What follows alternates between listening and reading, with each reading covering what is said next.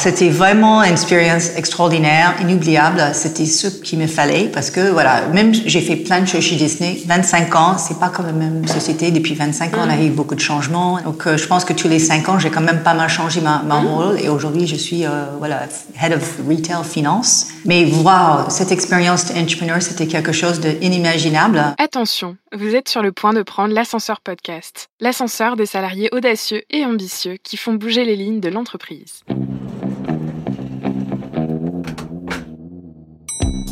Hey, j'ai une idée, euh, et si on faisait ça On va euh, faire quelque chose qui va être utile pour le monde. Alors wow, c'était vraiment une expérience extraordinaire. Il faut penser aussi avoir un, un mindset ouvert pour accepter aussi de changer? On peut tout apprendre, ça c'est clair. Tu peux pas avoir mon intelligence et ma soumission en même temps. Tu sais, c'est un peu comme le truc dans Astérix, quoi. Tu X27, il faut le formulaire bleu. Faut avoir du culot, faut avoir de l'envie, faut avoir du courage. Ah bah on a rien sans rien. Avoir une communauté derrière soi, ça donne une force de dingue. Ils l'ont fait, pourquoi pas moi? Bonjour, c'est Candice. Aujourd'hui, c'est avec honneur que je reçois Johan Bohan, directrice financière retail France et Benelux au sein du groupe Disney. Chez Disney depuis près de 25 ans, elle a toujours des étoiles dans les yeux quand il s'agit de parler de cette entreprise qu'elle aime tant. Depuis quelques années, elle travaille sur un projet intrapreneurial incroyable inspiré par son fils dyslexique. Elle nous raconte dans ce podcast comment l'intrapreneuriat a donné un nouvel angle à sa carrière. Prêt à embarquer dans son aventure féerique? C'est parti Bonjour Joanne. Bonjour. Bienvenue sur euh, le podcast de l'ascenseur Corpo. Nous sommes ravis euh, de t'accueillir aujourd'hui. Donc, euh, Joanne Bohan, intrapreneur et directrice financière au sein du groupe Disney. Grand groupe, beaucoup d'enjeux. Tu nous as parlé un peu de ton scope de travail qui est déjà énorme. Et tu as en plus de ça monté un très beau projet intrapreneurial. Est-ce que tu peux nous dire, du coup, quel est, ton, quel est ce projet intrapreneurial que tu as monté? Oui, merci pour cette invitation. Euh, donc, mon projet, en fait, c'est autour de la dyslexie. Euh, c'est un projet que j'ai euh, lancé à, l'entreprise, à la Walt Disney Company France, euh, il y a deux ans et demi maintenant. Et le but pour moi, c'était vraiment changer la perception de la dyslexie et aussi euh, fournir des produits adaptés et, engageants pour les enfants. Et c'était lancé lors d'un challenge en interne qui était fait euh, pour la société. Donc la France et l'Angleterre étaient les deux candidats euh, pour les démarrages et on avait fait euh, un programme euh, d'incubation euh, qui a suivi le projet. Mhm. Donc, ton projet vise du coup à aider notamment les enfants qui souffrent de dyslexie. Est-ce que tu peux nous expliquer pourquoi tu as eu envie de monter ce projet-là? Alors, donc, moi, je suis donc employée cadre chez Disney, aussi parent d'un enfant dyslexique qui a aujourd'hui euh, 14 ans. Ça fait euh, 9 ans qu'on travaille avec lui sur sa dyslexie. Il était euh, diagnostiqué assez jeune, euh, au bon moment, entre, entre guillemets. Et donc, c'est un parcours qu'on fait personnel qui était très compliqué.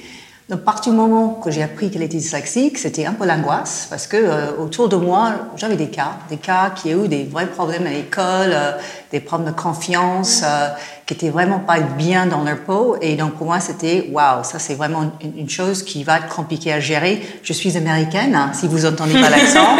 Et donc, je connais pas très bien encore le, système scolaire. J'essaie de tous, juste que c'est très dur et très intense.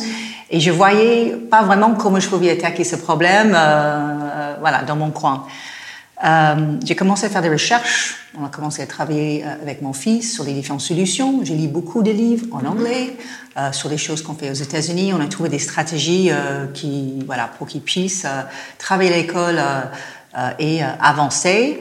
Mais j'ai trouvé aussi que, en fait, la dyslexie est quelque chose qui est mal connu, méconnu, euh, et souvent euh, il y a une connotation euh, que du négatif. euh, même on pense que l'enfant est, est, est débile entre guillemets, voilà des choses assez dramatiques. Alors que c'est le contraire.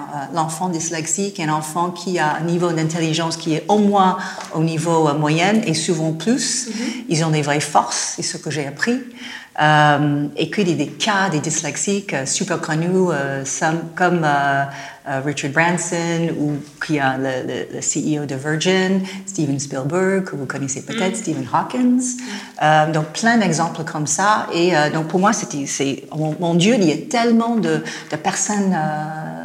Euh, qui ont fait une carrière ou une vie réussie malgré les dyslexies. en fait, c'était grâce à leur dyslexie, grâce aux avantages que les dys dyslexies ont. Donc, pour moi, c'était important que mon fils sache tout ça. Donc, moi, j'ai pompé les informations. Tu sais qu'Antel est dyslexique, allez, lui aussi, tu sais qu'il a fait ça, machin. Donc, mon fils était assez enchanté par ça, de dire que, ah, les gens sont, sont assez euh, étonnants euh, avec la dyslexie, donc ça donnait un peu d'espoir et un peu plus de confiance. Donc ça, c'était une chose que j'ai vécue personnellement. Et puis l'autre chose que j'ai, auquel j'étais confrontée, c'était le manque de produits mhm. adaptés pour les enfants.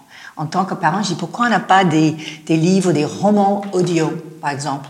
Parce que l'enfant va arriver à, à, lire euh, correctement mhm. s'il est détecté très jeune, mais c'est super épuisant parce que le temps de processer des, mots, ça prend du temps. Donc pour moi, il fallait des, des, des produits euh, adaptés.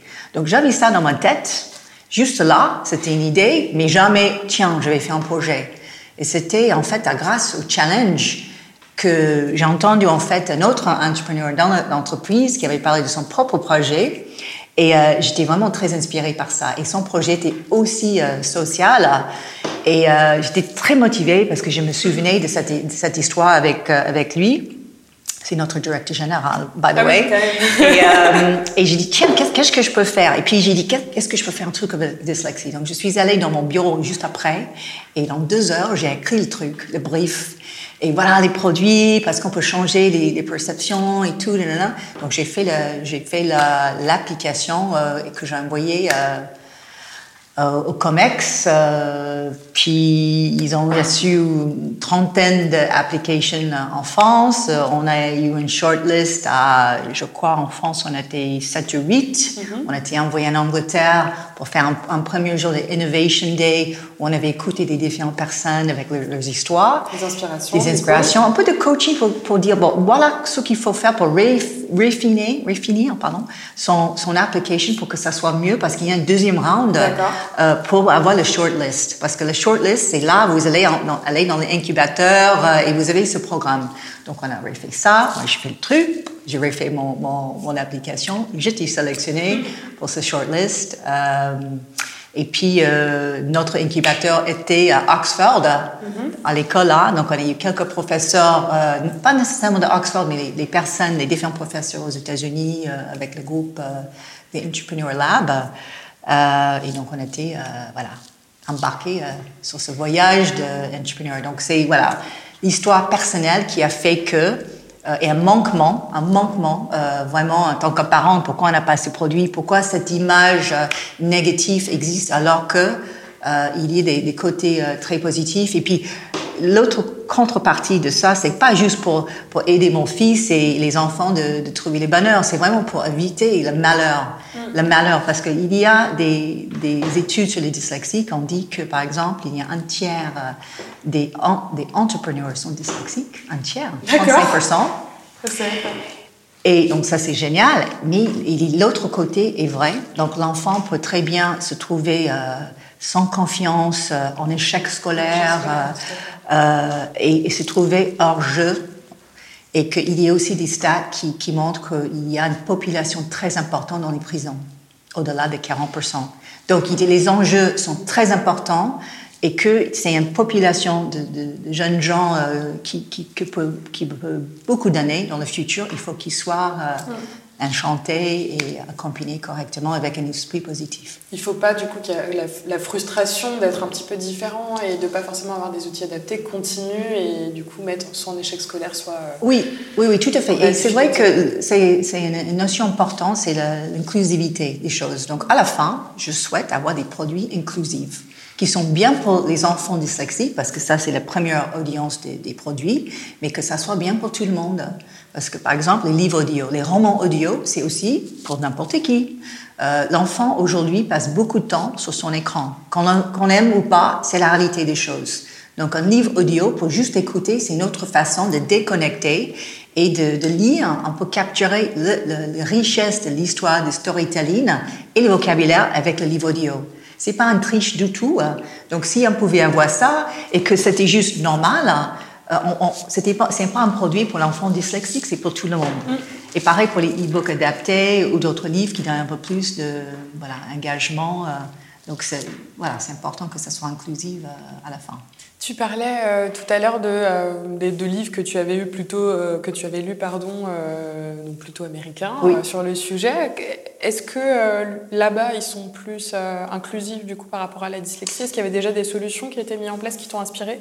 Alors, ce que j'ai trouvé là-bas, c'est qu'on parle beaucoup de ça. Et il y a beaucoup d'acteurs et personnalités connues qui parlent de leur dyslexie. Je suis dyslexique, je suis mm. dyslexique, et c'était quelque chose, c'était pas une honte. Donc on est assez ouvert sur le sujet. La différence est bien, je peux faire euh, si malgré dyslexie. Donc il y a un esprit positif qui existe que je vois, je voyais pas ici. Donc ça c'est la première chose qui m'a motivée, de dire que ça serait bien qu'on puisse trouver le, les, gens en France ou ailleurs mm. dans le monde qui, qui, euh, qui, sont out euh, par rapport à la dyslexie. Et donc, j'ai trouvé ça génial. Et en plus, comme je travaille chez Disney, en fait, nous, sommes, nous avons beaucoup d'acteurs. Et les acteurs sont les premières personnalités à dire qu'ils sont dyslexiques, qu'ils ont une voix et une following important. Donc ça, c'est la première chose. L'autre chose que j'ai vue, c'est un livre qui, qui était vraiment bouleversant pour moi, qui s'appelle The Dyslexic Advantage. Mm-hmm. Et c'est autour des, des avantages. Qu'est-ce que les dyslexiques font bien? Et c'est en fait ces deux médecins aux États-Unis qui ont fait ce bouquin parce qu'ils étaient en train d'aider euh, des enfants dyslexiques. Et un des enfants a dit bah, Je sais ce que je ne peux pas faire, dites-moi ce que je peux faire. Donc ils ont étudié euh, et, mis dans ce livre euh, toutes les forces. Et en fait, c'est autour de quatre forces qui s'appellent les Mind Strengths. qui touchent l'ensemble des choses matérielles, interactivité, dynamique et narratif. Donc plein de choses Donc c'était vraiment pour moi le, base de mon pitch de dire que voilà, il y a des avantages euh, et voilà les, forces chez les dyslexiques. Mm. Et justement, euh, tu m'en parles et je me rends compte que finalement, je connais très mal la dyslexie. Euh, pour moi, c'est juste, tu vas échanger les lettres quand t'écris, quoi. Je me rends pas forcément compte, en fait, de, de la différence peut-être de formation des mots dans le cerveau. Est-ce que tu peux m'en dire un peu plus pour commencer aussi ta sensibilisation Bonne question, merci, parce que c'est vrai que c'est une opportunité d'expliquer en, deux, minutes ce que c'est. Donc, en fait, la dyslexie, spécifiquement, c'est par rapport à la lecture. Dyslexie. Il y a d'autres dys aussi. La mhm. dyslexie est aussi quelque chose qui est assez prévalent. Un enfant sur dix dans le monde. Mhm. Et on ne sait pas non plus. Donc, c'est un problème de... Et je ne veux pas dire problème parce que c'est une autre façon de processer des mots et des lettres. Et l'enfant, euh, sans la dyslexie, processe de son côté droit, si je ne me trompe pas de, côté, alors que l'enfant, c'est de gauche. Donc, il faut traverser le cerveau pour faire ça. C'est un effort très important. Ça prend cinq fois plus de temps. Et dans cette histoire, il peut y avoir la confusion des lettres qui sont euh, inversées. Et, et c'est juste, ça devient, imaginez un livre devant vous euh, avec des mots et des, des phrases et que les lettres bougent. Et en fait, c'est ça la dyslexie. Ils essayent de, garder ça stable pour le lire. Et c'est un effort mm. tellement important que c'est épuisant. Et qu'il y a des astuces, il y a des travaux des, avec l'orthophonie qu'on peut faire pour garder stable mm. ce livre. Euh, et l'enfant a besoin de faire ça pour, euh, pour aider. L'enfant souvent dyslexique euh, est aussi dysorthographique. C'est le cas de mon fils. Ça, c'est vraiment le problème de l'orthographe et qu'on peut être dysorthographique sans être dyslexique, mais souvent ils vont ensemble. Et donc ça, c'est vraiment, on n'arrive pas à écrire euh, parce que c'est des, des, mémorisations des choses, c'est pas nécessairement des sons qui sont logiques. En français, euh, c'est moyennement euh, transparent comme langue. L'anglais, c'est le pire, mais en anglais, c'est le pire, c'est le plus opaque. Donc il y a des mots qui n'ont rien à voir avec le son. Donc l'enfant est confronté à ça. C'est comme il faut réapprendre à chaque fois ces mots. Donc il faut il faut avoir le mot qui est super difficile à prononcer. Il faut rappeler qu'est-ce que c'est comme mot, ça prend du temps. Et euh, donc l'enfant est épuisé. Donc pour aider l'enfant, il faut des outils. Il faut des outils comme par exemple les, livres audio au collège, au lieu d'avoir une dizaine de, romans à lire, même si mon fils sait lire plutôt bien, euh, c'est quand même épuisant. Donc on essaie de faire le nécessaire. D'avoir un ordinateur, c'est un autre outil qu'on peut avoir en classe pour taper des choses, pour avoir les, le, vérificateur euh, d'orthographe, par exemple. Et, c'est normal.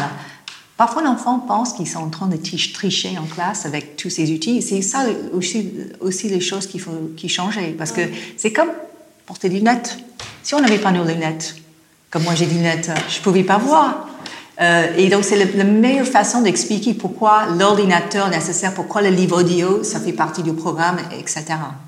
Donc en fait, tu intègres des outils qui sont déjà existants finalement, qui sont pour d'autres usages, dans le parcours scolaire euh, d'enfants euh, dyslexiques finalement. Alors le produit Disney, donc nous sommes dans le business de entertainment. Mhm. Donc nous avons des livres euh, et des produits pour enfants, pas nécessairement éducatifs, mais on a des, des choses éducatives. Mais la lecture, quelque part, c'est éducatif en soi. Même si si un, un livre Cendrillon, c'est pas éducatif, mais que l'enfant lise euh, un, enf- euh, un livre Cendrillon ou autre chose, c'est quand même bien. Puis tu as l'imagination aussi qui se Exact- développe quand tu exactement, enfant, la créativité, le storytelling, l'imagination. Donc, si on avait un livre juste adapté pour l'enfant, et on avait sorti cet été en France euh, des livres pour les tout petits, enfin les tout petits, les, les- les débutants dans la lecture, et en fait, il y a un espacement plus important. Il y a des syllabes qui sont colorées d'une façon pour que ça soit plus simple. Et aussi, au début du, du livre, euh, en fait, un, un, un chart avec les personnages.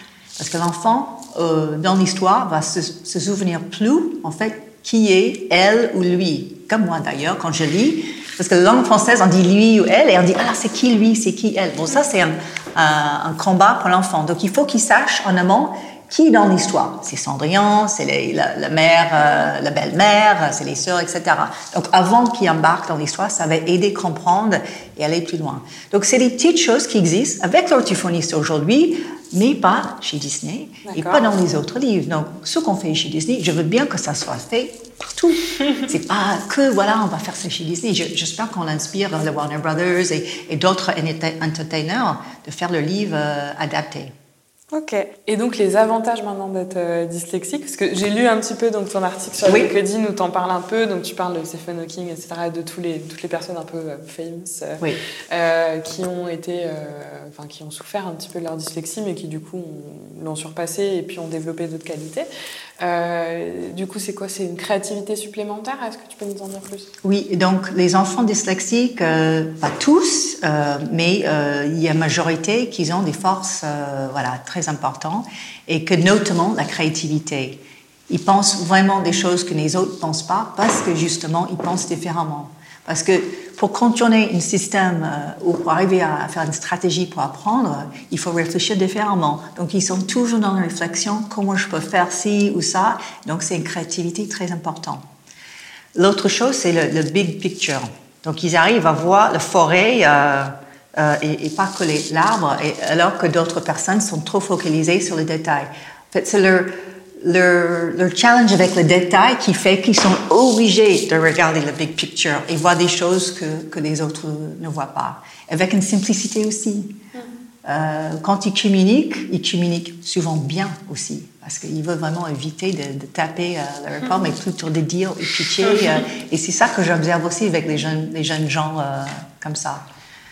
Euh, et j'ai lu aussi euh, qu'ils ont une façon de, de, de réfléchir en 3D aussi, qui pensent euh, aux différentes idées, ils imaginent ça. Un, un jeu qui, est- qui est très, très intéressant pour les enfants, qui est une sorte de 3D, c'est Minecraft. Ouais. Vous avez pas, vous avez peut-être euh, entendu ça. Oui, C'est comme Legos digital. C'est le Lego digital. Et, et j'ai vu que mon fils était super fort euh, sur ce jeu.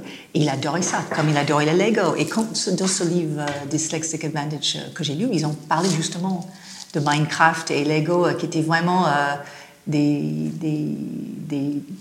jouets qui a renforcé leur, leur- leur- leur force en fait. Et c'est quelque part l'autre étape de ce que je fais chez Disney, c'est oui des livres adaptés, mais des produits en fait qui fait travailler leur force. Oui, comprendre où les trouver aussi, puis peut-être en créer de nouveaux, euh, d'autres euh, gammes, du coup chez Disney ou ailleurs. euh. Oui, voilà, ça peut être voilà comment les, les- les smart games, euh, les labyrinthes, des choses qui, qui travaillent vraiment cette, euh, ces, ces forces-là, qui sont encore une fois inclusives, c'est pour tout le monde. Mais si on peut euh, faire ça et que le parent sache que c'est un dyslexic strength et qu'il faut travailler ça, c'est ce que j'essaie de faire. Je sais que mon fils il, il- il est fort en, en- en sport, euh, euh, en mathématiques euh, et en musique, donc voilà, je mets le, à fond dans ce- ces activités-là. Et puis, je sais que ça va être toujours un challenge, euh, le français, ou des langues de manière, de manière générale, alors qu'il est bilingue. Donc, ça, c'est un autre challenge euh, pour nous. Euh, mais oui, voilà, des, des produits euh, qui travaillent de force. Et il veut faire quoi alors ton fils plus tard? Ouais, bonne question. En fait, il, il, il est très intéressé par le basket, Ouais. par le, la high-tech, Ouais. Il a déjà fait du coding parce que ça c'est Ouais. aussi quelque chose euh, intéressant pour les, les dyslexiques. Et donc ça peut être un designer euh, de quelque sorte euh, dans le futur avec un lien avec le basket. Donc euh, pour lui, il, il voit, il- voilà, il- ou le NBA. Donc Ok. think big. c'est ça, c'est Voilà. bien. Euh, Je pense qu'il faut avoir des, des buts dans la vie, n'est-ce pas? Euh, Si euh, on va aller plus tard. Donc voilà, j'encourage euh, d'aller sur ce voie-là. Alors, c'est très intéressant. Je, je donne des cours dans une école qui s'appelle My Digital School, donc une école de digital. Ils font du code, du design. Et j'ai donné des cours d'expression écrite, donc euh, à des élèves qui ont entre 20 et le plus vieux à 26 ans, donc il a Ah d'accord, c'est ouais. Et j'ai deux élèves qui sont dyslexiques. Mhm. Euh, Donc deux sur combien? Sur, euh, ils sont pas beaucoup, ils sont 20. C'est Deux une vingtaine. Voilà, 10%. Ouais. Ouais, ouais, non, mais. Et c'était très compliqué. euh, bah, du coup, pendant. En plus, c'était le premier cours que j'avais avec eux. Je les connaissais pas. Je connaissais pas aussi leurs problématiques personnelles euh, à ce niveau-là. Et quand ils m'ont dit ça, c'est vrai que euh, moi, je me disais, ben mince. je sais pas trop comment gérer ça en expression écrite. Ils me disaient non, mais de toute façon, moi, c'est fini. Je j'arriverai plus à écrire français de toute ma vie, quoi. Et, euh, et j'ai pas forcément trouvé la solution. Bon, moi, je les laisse utiliser les ordinateurs, je leur ai montré les correcteurs, etc. Donc, c'est déjà des outils que j'utilise. Mais je me suis posé la question, et ça fait lien avec ce que tu viens de nous dire sur ton fils. Euh, comment est-ce qu'ils peuvent euh, avoir au- autant de mal du coup à lire les lettres ou à les mettre dans le bon ordre et arriver à coder du coup? Parce que c'est aussi un langage finalement euh, le code. Est-ce que tu as la réponse sur cette question-là? Non, mais c'est vrai que j'ai posé la même question. J'ai dit Ouais. comment ça se fait que- qu'il arrive à faire ça? Parce qu'on réussit les mêmes problématiques. Mais en fait, il y a un vrai but. Ouais. Il y a un vrai enjeu de, de créer un, un jeu. Donc, par exemple, le coding qui a été fait, c'est comment construire son propre jeu. D'accord. Là, voilà. Donc, c'était, voilà, quand on a un vrai but, on peut C'est arriver. concret quoi. C'est concret et que si ça marche pas, en fait, le beauté avec ça, si on se trompe, il faut révisiter en fait le coding. Donc, on corrige après. Donc, on va arriver à un moment ou un autre. Peut-être on va se tromper, euh, voilà, tout de suite, mais il faut, oh, tiens, j'ai mis un D au lieu d'un B, euh, ouais, j'ai dit n'importe quoi. Euh, mais euh, il y a une façon de, de correcter, euh, corriger en fait, parce que si ça marche pas, on sait que le n'est complètement. pas, juste. Ouais, et c'est plus simple pour eux les chiffres que les lettres, c'est plus logique peut-être? Moi, moi, je pense que oui. Ouais. Moi, je pense que oui. Un, magnifique projet, euh, donc euh, social business finalement. Euh, ce qu'on disait avant le podcast, c'est que on n'avait pas vu tant d'entrepreneurs que ça, et notamment en social business qui venaient de la finance. Tu nous disais que tu étais du coup directrice financière pour le retail de Disney du coup France et Benelux, c'est ça? Donc un, énorme scope. Ça fait combien de temps que tu es dans le groupe hein?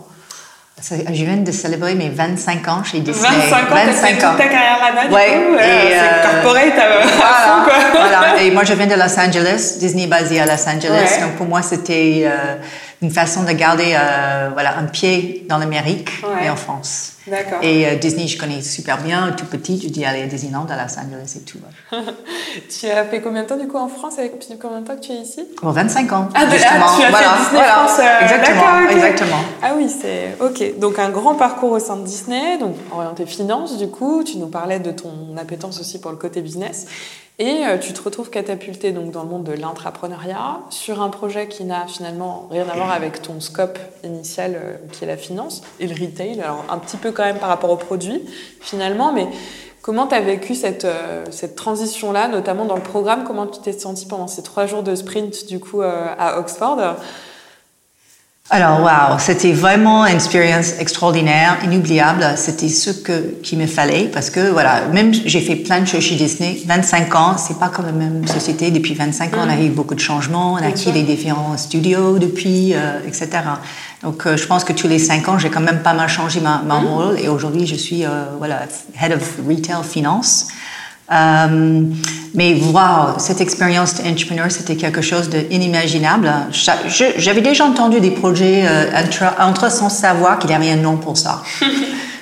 Je pense qu'on avait tous entendu euh, des personnes comme ça euh, qui, qui arrivent, qui osent et qui arrivent. Et je dis, waouh, ça c'est extraordinaire. Donc, on a un vrai programme pour ça. Donc, voilà, je me mets dans ce bain. En fait, c'était très dynamique. On parlait des notions euh, très importantes dans l'actualité du business aujourd'hui, de dis- disruption, euh, tout ce qui était social, euh, enfin, des milieux sociaux, etc. Et c'était vraiment une, occasion pour moi de, de faire autre chose de faire autre chose. Et c'est vrai que c'est un peu lié à mon travail dans le sens que c'est retail et c'est grâce à ça, c'est grâce à mon connexion avec le retail que j'arrive à pousser peut-être davantage. une certaine euh, voilà, influence, on va dire, euh, et que j'ai des relations avec mes collègues euh, qui trouvaient aussi euh, l'idée euh, intéressante à, à tester, en tout cas. Mais voilà, ça fait vraiment quelque chose de complètement différent. Et c'est vrai qu'il fallait trouver du temps avec le, le job quotidien, on n'a pas nécessairement le temps et que comme ce, ce, ce, ce projet ou ce, ce, challenge était sponsorisé par les managements chez nous, quelque part j'avais déjà une sorte de le feu vert de travailler un petit peu sur le projet. Mm-hmm. ton, ton, sponsoring, du coup, tu l'as eu euh, parce que tu étais dans le programme ou tu, as, tu as été chercher tes sponsors, toi, euh, en fonction de ton projet à la suite de ton programme? C'était plutôt, le sponsor était choisi pour moi euh, parce que le programme était mis en place par l'Europe. Ils ont choisi l'Angleterre et la France pour dé démarrer et en fait, c'était le directeur général France, Benelux, qui était le, le premier sponsor pour moi dans l'histoire. Donc, j'ai eu beaucoup de, de soutien, euh, voilà, du fait que c'était lui, du fait qu'il soutenait le programme intra et, tout ça. Ok. Et pendant tes, trois jours de sprint, tu nous disais tout à l'heure, tu as eu donc euh, une journée un petit peu inspiration, une journée plutôt formation un peu, euh, un peu hard, quoi, euh, avec des thématiques euh, du marketing, des choses où tu as fait du rattrapage sur des sujets que tu n'avais pas forcément vus. Ça faisait quoi, du coup, au bout de 25 ans d'entreprise, de te faire une formation comme ça, très transverse finalement? Tu as ressenti ça comment? Voilà, donc, donc la première journée avec tous les discours euh, extraordinaires des différents entrepreneurs, c'était vraiment très inspirant, très motivant. Euh, tu dis, ah tiens, je veux faire ça, j'adore. Euh, c'est tellement dynamique comme, comme environnement. Le deuxième jour, donc, effectivement, avec la formation, il y avait comme des notions, et notamment de communication, qui sont quand même différentes aujourd'hui. Bien sûr. Euh, ce qui, avec les réseaux sociaux notamment, a totalement changé.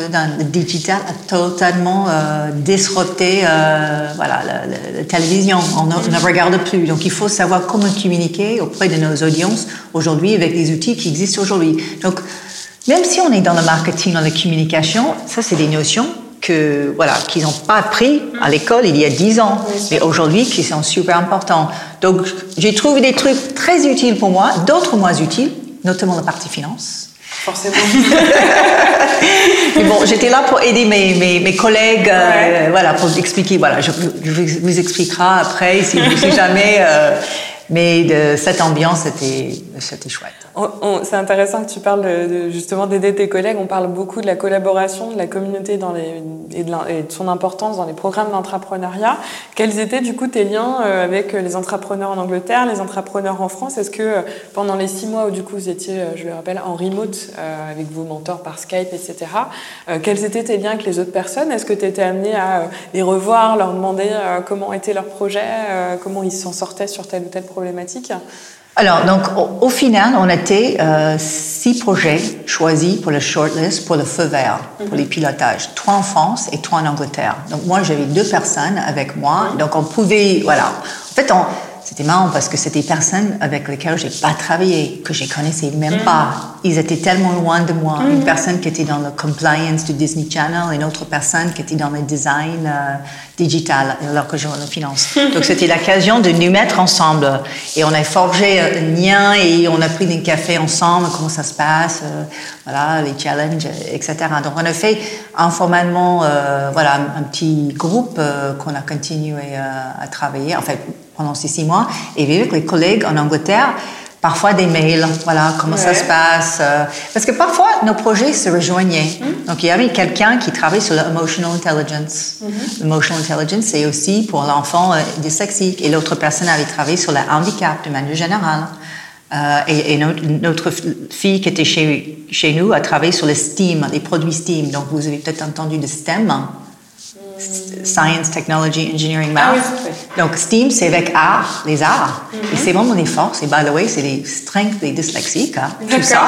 Et donc, moi, je dis, bah, mes, mes, enfants dyslexiques, c'est parfait, euh, ces, ces produits-là. Donc, j'ai trouvé, moi, un thread entre nos projets. Et c'est comme ça, personnellement, euh, que j'arrive en fait à continuer la communication avec eux.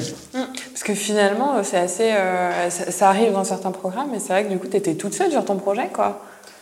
Oui, toute seule, oui. Hein? Dans, dans, nos coins. Enfin, après, j'ai quand même, avec mon expérience, euh, j'ai un réseau Mhm. intéressant en Angleterre, en France, Benelux, euh, aux États-Unis même, euh, euh, que j'ai utilisé. Et, et c'est vrai que l'aspect social, c'était un vrai plus, Mhm. parce que les gens s'intéressent à ça. Les gens, c'est c'est facile, entre guillemets, de fédérer des gens quand il y a un but social à la fin. Et que quand ça vient de quelque chose du cœur, euh, en fait, on entend toujours des histoires sur des projets authentiques, euh, avec un sens, c'est parfaitement ça. Et quand tu, tu vends un projet comme ça, tu es tellement convaincant, parce que tu es tellement convaincu que c'est le truc qu'il faut faire. euh, enfin, je ne veux pas nécessairement dire passionné, parce que c'est c'est un sujet qui n'est pas évident, mais je veux dire, je suis vraiment... Voilà, il faut absolument qu'on travaille sur ça. Et. Disney, c'est vraiment la, la société qui devrait le faire. On est avec les jeunes enfants, on est le talent, ci, on a ça, euh, voilà. Et puis tout le monde a dit, oui, ok. Et tu parlais tout à l'heure euh, en off de, de l'importance d'avoir appris euh, ton elevator pitch? Est-ce que tu te Oui. rappelles de ton Ah. elevator pitch? Je- Qu'on entende ta passion à travers, euh, à travers le micro de l'interview. Alors, c'est vrai que l'elevator pitch était pas mal modifié depuis parce qu'en Ouais. fait, sur le chemin, sur le journey, on, on- voilà, ça change un petit peu. Euh, ça change un petit peu, voilà, ça change un petit peu. Et donc j'ai maintenant j'ai plus besoin de faire l'elevator speech en fait entre guillemets, mais parfois oui parce que, que comme me demande qu'est-ce que vous faites? Vous, vous travaillez sur un, un, un dyslexic project? Euh, et j'explique voilà j'essaie de, de changer la- les perceptions des dyslexiques, d'avoir des produits euh, engageants euh, et innovants et aussi travailler avec la communauté dyslexique. Donc voilà la phrase. Et que aujourd'hui on arrive à tick tous les trois euh, box euh, de ça. Ok, très bien. La force du pitch, du coup. Euh, on- on- justement, tu, nous disais aussi que ton, ton journey n'avait pas été aussi linéaire que, que prévu. Est-ce que tu peux euh, nous raconter tes, tes challenges sur ce parcours? Parce que du coup, c'était en 2015, c'est ça que tu as Oui, donc c'était en, donc en juillet 2015, on a eu donc de, de notre bureau à Londres. euh, voilà, on fait un, The Entrepreneur Lab, euh, on lance ça, on envoie ça le 30 ju- juillet, juste avant les grandes vacances. euh. Et j'ai vu ça, j'ai dit comment, comment on va arriver à faire ça? La- la- L'application était due le 1er septembre.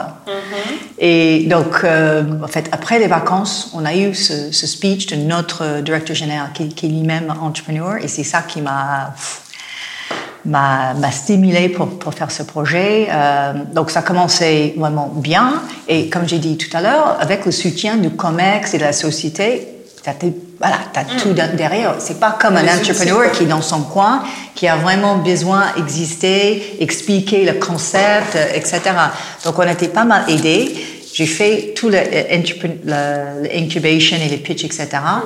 Euh, et puis j'ai eu le feu vert de faire le pilote. Donc voilà, c'était voilà, super simple quelque part. En fait, c'était difficile de trouver le temps dans le planning et parfois de convaincre certaines personnes parce qu'on avait toujours euh, des personnes qui disaient oui, mais euh, cher, ah, voilà, oui, mais c'est niche. euh, voilà, tout- toujours les mots que voilà. Mais bon, si on n'essaie pas, on va pas, on va pas savoir si ça marche. Et donc, démarrage du projet, j'ai eu la chance d'avoir, euh, parce que j'ai pas mal de choses euh, à faire euh, quotidiennement, j'ai eu la chance d'avoir un CDD pendant six mois pour m'aider en fait à lancer le projet Génial. avec une possibilité de relancer sur un an. Et mon but, c'était vraiment, allez, on va faire des démos, euh, des, ouais, des démos product, euh, on va euh, faire quelques contenus, euh, voilà, j'avais une, liste des choses à faire, on va commencer à creuser, faire des recherches avec des différents partenaires, parce que Disney a fait en licence avec pas mal de partenaires, avec Hachette et, et d'autres, donc c'était comment on peut travailler avec eux. Donc ça marchait super bien, et puis trois mois ou quatre mois après ça, j'avais un CDD pour six mois. On m'a dit, c'est plus possible de travailler avec cette personne. On a- financièrement Voilà, on a d'autres priorités. On a d'autres priorités maintenant. Et alors, j'ai- je vois, voilà, comment je vais faire. euh, Est-ce que ça veut dire que c'est le fin? Si les, les priorités sont euh, sur autre chose, c'était pas que le projet était pas intéressant, c'était plutôt qu'on avait d'autres choses à travailler à ce moment-là. Et donc, on ne pouvait pas mettre les funding, d'avoir ce CDD ici, il fallait euh, aider sur, sur d'autres tâches. Donc, euh, dans ma tête, je me suis dit, bah tiens, voilà, c'est le fin, c'est le fin du projet. euh, et j'ai essayé de, de faire, euh, avec le temps qui restait avec la personne, d'avancer un maximum quand même, de faire ce bêta, d'avoir euh, des discussions, de mettre dans le pipe des différents projets à la fin de ces six mois. Et que même si on avait des priorités ailleurs, euh, j'arrivais à avancer quand même. hein. Et donc c'était vraiment euh, une période où pour, moi c'était le fin et je me suis dit bon allez on, on fait le truc, on va aller jusqu'au bout de, de ça avec la personne et on verra ce qu'on peut faire. Et donc en fait j'arrivais à trouver du temps, de consacrer du temps. C'est le vendredi matin euh, où je travaille sur le projet et, et j'arrivais en fait à avancer euh, petit à petit. Et que oui, j'ai entendu depuis, oui, mais euh, c'est niche, euh, on peut pas faire ci ou ça, mais j'ai pas écouté tout ça. J'ai continué à avancer. Et même côté communication, c'était pas évident comment on va communiquer autour de ça? Est-ce qu'on a legit- legitimacy à dire ça, euh, à travailler dans cet espace ou pas? Donc, on avait des, des sujets qui étaient complexes. Et, et, dans- et pour, encore une fois, j'ai dit, bah, si je fais le produit, si je, si je fais le produit, on verra après. rien dire. On verra, on verra après. hein. On verra après comment on va communiquer. Et en fait, et la beauté de ça, c'est que maintenant, on a des trucs à dire. Et donc, on fait les posts LinkedIn, euh, on fait en interne euh, en octobre parce que c'est le mois de dyslexie, euh, quelques infos de sensibilisation. Voilà, j'ai rencontré pas mal de, de personnages euh, aux Pays-Bas et en France euh, dyslexiques. Donc, on essaie de faire des choses. Je travaille avec la Féd- Fédération des 10. On a des stagiaires 10 en troisième qui viennent chez nous. Euh, Donc, ça fait bah, peut-être pas boule de neige, mais en fait, il y a un momentum qui fait que maintenant, on a des choses à dire. Et j'ai eu des personnes qui me contactent. Donc, c'est petit à petit. Donc, tu as transformé du coup les challenges en opportunités. voilà. Et, et en fait, j'ai juste pas lâché, en fait. La résilience, c'est Voilà, important. exactement. The struggle makes you strong. Euh, et, et- et du coup, la question que je me pose, c'est donc pendant ton parcours euh, intrapreneurial, donc post, euh, post-incubation, on va dire, tu as eu- tu t'es toi-même forcé à consacrer un petit bout de ta semaine hein, sur ce, sur ce sujet-là, sans pour autant avoir tes missions qui étaient diminuées. Maintenant, tu es toujours directrice financière. Euh, comment est-ce que est-ce que c'est encore toi qui as la charge de ce projet-là? Comment tu organises ton temps? Est-ce que tu as un, un temps donné pour ça? Alors, moi, j'ai mis dans mon agenda euh, du temps, chaque semaine. J'arrive parfois, euh, je vais dire peut-être même la moitié du temps, j'arrive à utiliser ce temps pour travailler sur le projet. Il y a des périodes d'année qui sont plus chargées que d'autres et je n'arrive pas. Donc, ce que j'essaye de faire sur une année donnée, parce que j'ai des cycles de travail qui sont plus complexes que d'autres, en novembre par exemple, en février, et je vais mettre beaucoup d'énergie pour travailler sur des choses plus long terme. Si, par exemple, on veut avoir un partenariat avec une personne, je planifie ça, des meetings, de mise en place pour février, pour que ça suit sa vie après. Euh, que je peux faire les petits points pour l'avancer. Mais voilà, il faut, il faut s'organiser et que si on n'a pas le temps quotidiennement, il faut trouver des moments dans l'année, dans le trimestre, où on a le plus de temps. Et que je pense qu'il faut avoir l'ambition d'aller, voilà, très haut, mais il faut être réaliste aussi. Et c'est bien d'avancer. En fait, le plus important dans soi, ça, c'est de continuer à avancer. Même si des petits pas, c'est d'avancer. Parce que là, c'est bien pour toi, parce que tu sais que tu avances, et puis ça, voilà, ça garde en fait le projet là, et que avec les petits pas, à un moment donné, ça va être un, un- voilà, pas mal de choses fait, fait derrière. Et, et la question finance, euh, pour toi, du coup, euh, ça en- ton, ton projet représente du coup un bénéfice pour Disney en termes financiers ou pas encore On, on est au tout début, Ouais. donc j'espère que c'est le but, hein, parce que le, le critère pour le projet, les projets qu'on avait fait chez Disney, c'était, il fallait que ça soit à la fois social et économique, et que logiquement, avec une population de 10%, avec des produits qui sont peu présents, euh, il y a une vraie upside pour la société, il y a upside pour les dyslexiques et pour la société aussi. Et c'est important pour un grand groupe d'avoir ce type de projets qui sont euh, vertueux parce que ça permet de faire davantage euh, des projets comme ça ou de continuer dans la dyslexie. Donc, c'est c'est pas le, le plan en 5 ans, c'est le plan en 10 ans. Ok. Et donc, c'est ça, qui, voilà, c'est ça qui a changé un petit peu. Donc, ce que j'avais imaginé en trois ans, c'est peut-être en dix ans, en fait, avec les chiffres en tête, ou peut-être plus en chiffres, mais ça peut prendre du temps. Et ça va continuer. Peut-être c'est 7 ans à la fin. Mais le but, c'est que, euh, enfin, le, le, plus important, c'est que j'arrive à travailler aujourd'hui euh, et que tout le monde euh, est beaucoup plus sensibilisé, que ça ouvre des portes euh, pour faire autre chose. Il y a une question d'être aussi porte-parole de ce, de ce sujet-là qui est très importante. finalement. T'es ta première ambassadrice. Oui, en fait, voilà, en fait, c'était le, voilà, voilà, en fait, il y a plusieurs choses qui se passent avec ça. Donc, tu, tu viens de la première personne dans la société qui fait ça. Donc, tu t'es, t'es questionné sur les, comment faire pour ce type de choses. Tu travailles sur un projet social. Donc, si d'autres personnes travaillent sur le social, ils te demandent comment le faire. Euh, voilà, il y a pas mal de trucs au-delà du projet en soi, au-delà de- des produits. Et l'initiative en soi, euh, Et du coup, les, sur le produit, tes next steps, c'est quoi là dans les prochains mois ou prochaines années Tu, euh, tu envisages ça comment? Alors, donc aujourd'hui, nous avons un livre e-book dynamique qui permet le lecteur de choisir les différentes fonctionnalités euh, selon leurs besoins. Et pour moi, c'est le plus performant. C'est le produit phare. C'est un book digital et les books digitales aujourd'hui pour les enfants euh, en France et dans beaucoup de pays sont relativement petits. Donc c'est peut-être un produit qui est trop tôt par rapport au marché, mais j'y crois. C'est pour ça que c'est intéressant.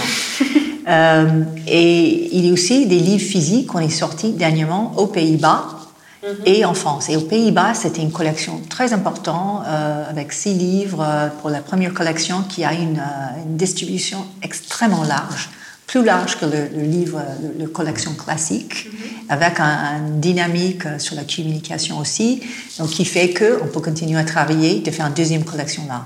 En France, le premier retour sur le livre était très positif, donc Hachette, qui est notre partenaire en France, va faire un livre euh, une fois par mois. euh, euh, pour les dyslexiques. On essaie avec la personne d'achète euh, de faire les sur des salons des, des inclusives, écoles inclusives ou des livres euh, pour les dyslexiques ou des, des produits pour les dyslexiques pour, pour faire connaître tout ça. Donc de continuer en France, euh, de, de, la collection, que ça devienne quelque chose de permanent entre guillemets. Mais au-delà de ça, le, le but que j'ai vraiment, euh, c'est de faire des livres en anglais et pour les anglophones et pour les non-anglophones. Pour que les Français puissent apprendre Parce qu'un enfant dyslexique en France a besoin d'apprendre l'anglais. L'anglais, c'est vraiment une langue euh, essentielle dans la vie parce que YouTube est en anglais. Tout ce qu'on peut trouver sur le net est en anglais et donc c'est important. Si on va aller dans le sport même, il faut parler l'anglais. Si on va être coding, pour l'anglais, ingénieur anglais, etc., etc. Les dyslexiques sont forts en mathématiques. Il faut avoir des carrières en engineering. Il faut parler anglais.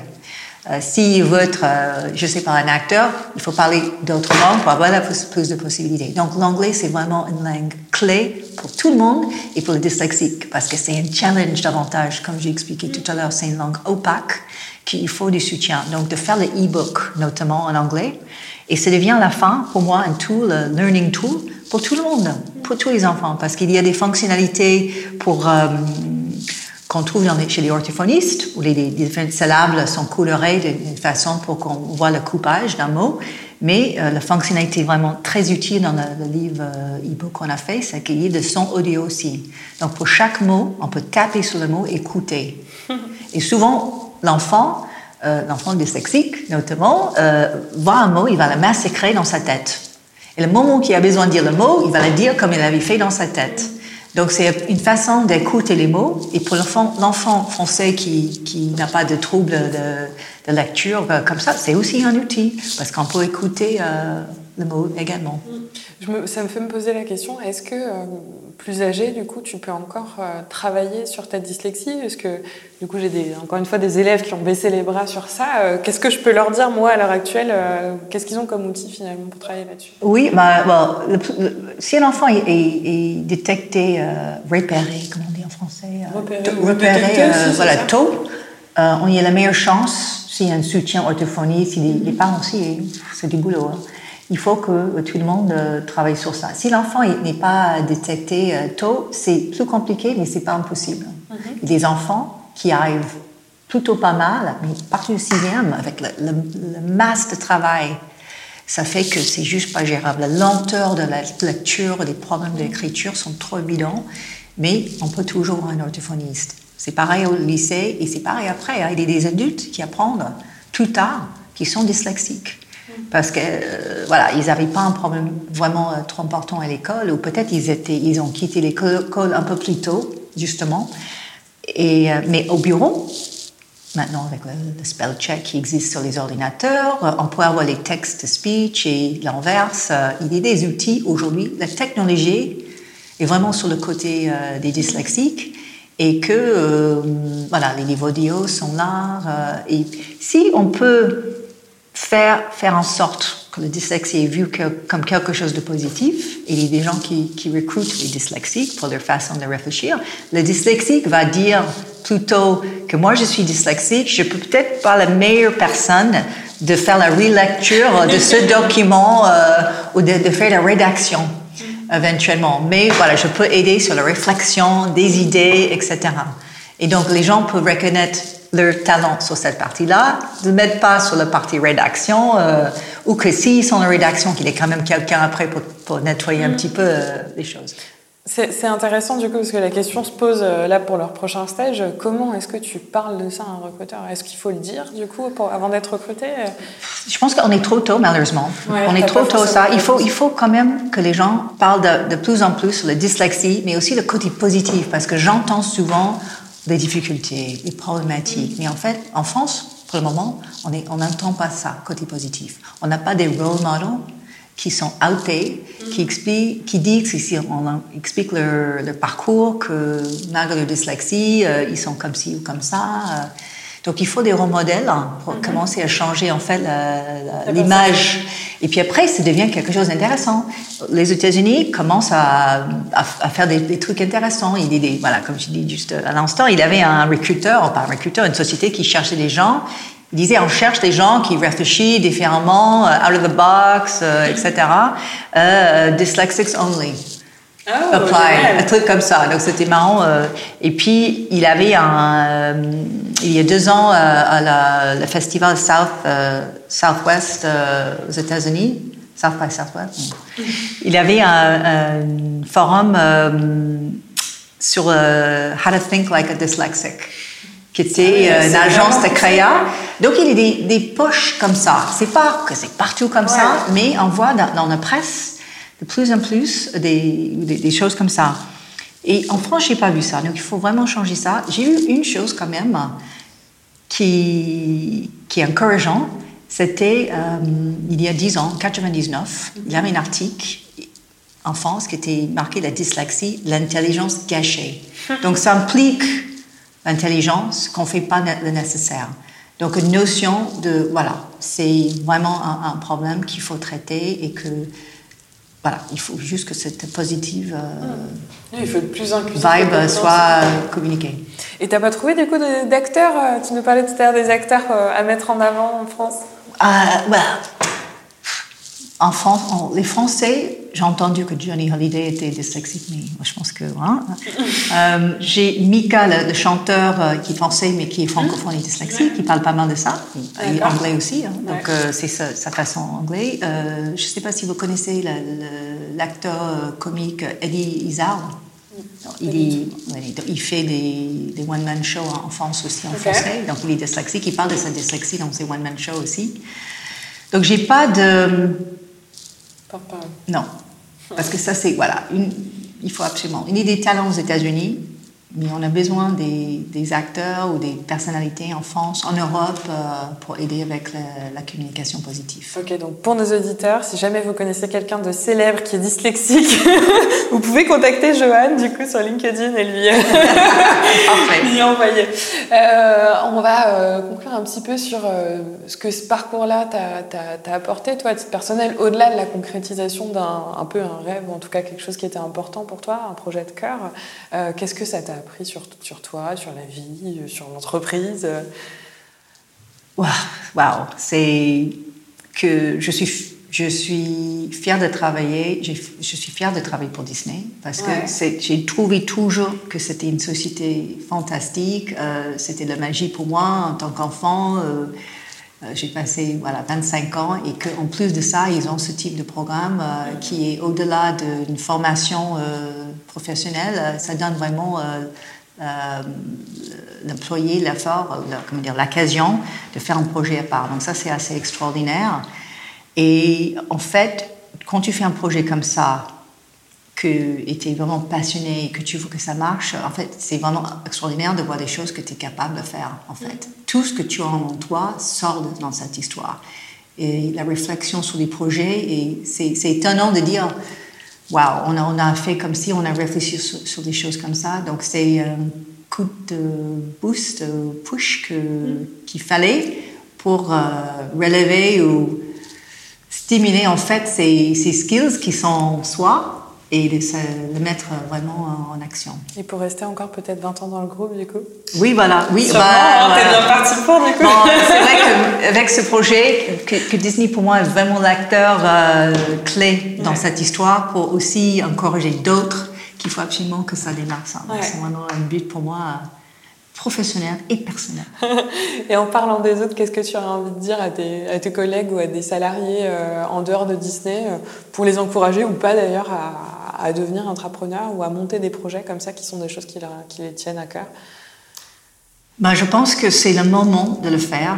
on parle pas mal de ça, euh, des projets, euh, d'avoir un sens euh, dans son travail. Et, je pense que les recruteurs, les, les employeurs aujourd'hui, ils, ont, ils sont conscients de ça. Et que donc, il faut pas hésiter si on a une idée. Si c'est avec un challenge comme j'ai fait, il faut s'inscrire. Mm-hmm. S'il n'y est pas, il faut voir s'il y a des programmes qui existent. Euh, ou de, dire comment je peux monter ça euh, en interne. Euh, parce que, voilà, si on n'essaie pas, on ne va pas savoir. Donc, what do we have to lose hein, si on a fait? Et puis, j'ai entendu une, fille au, bureau qui, qui me dit, voilà, en anglais encore, the first thing in achieving is believing.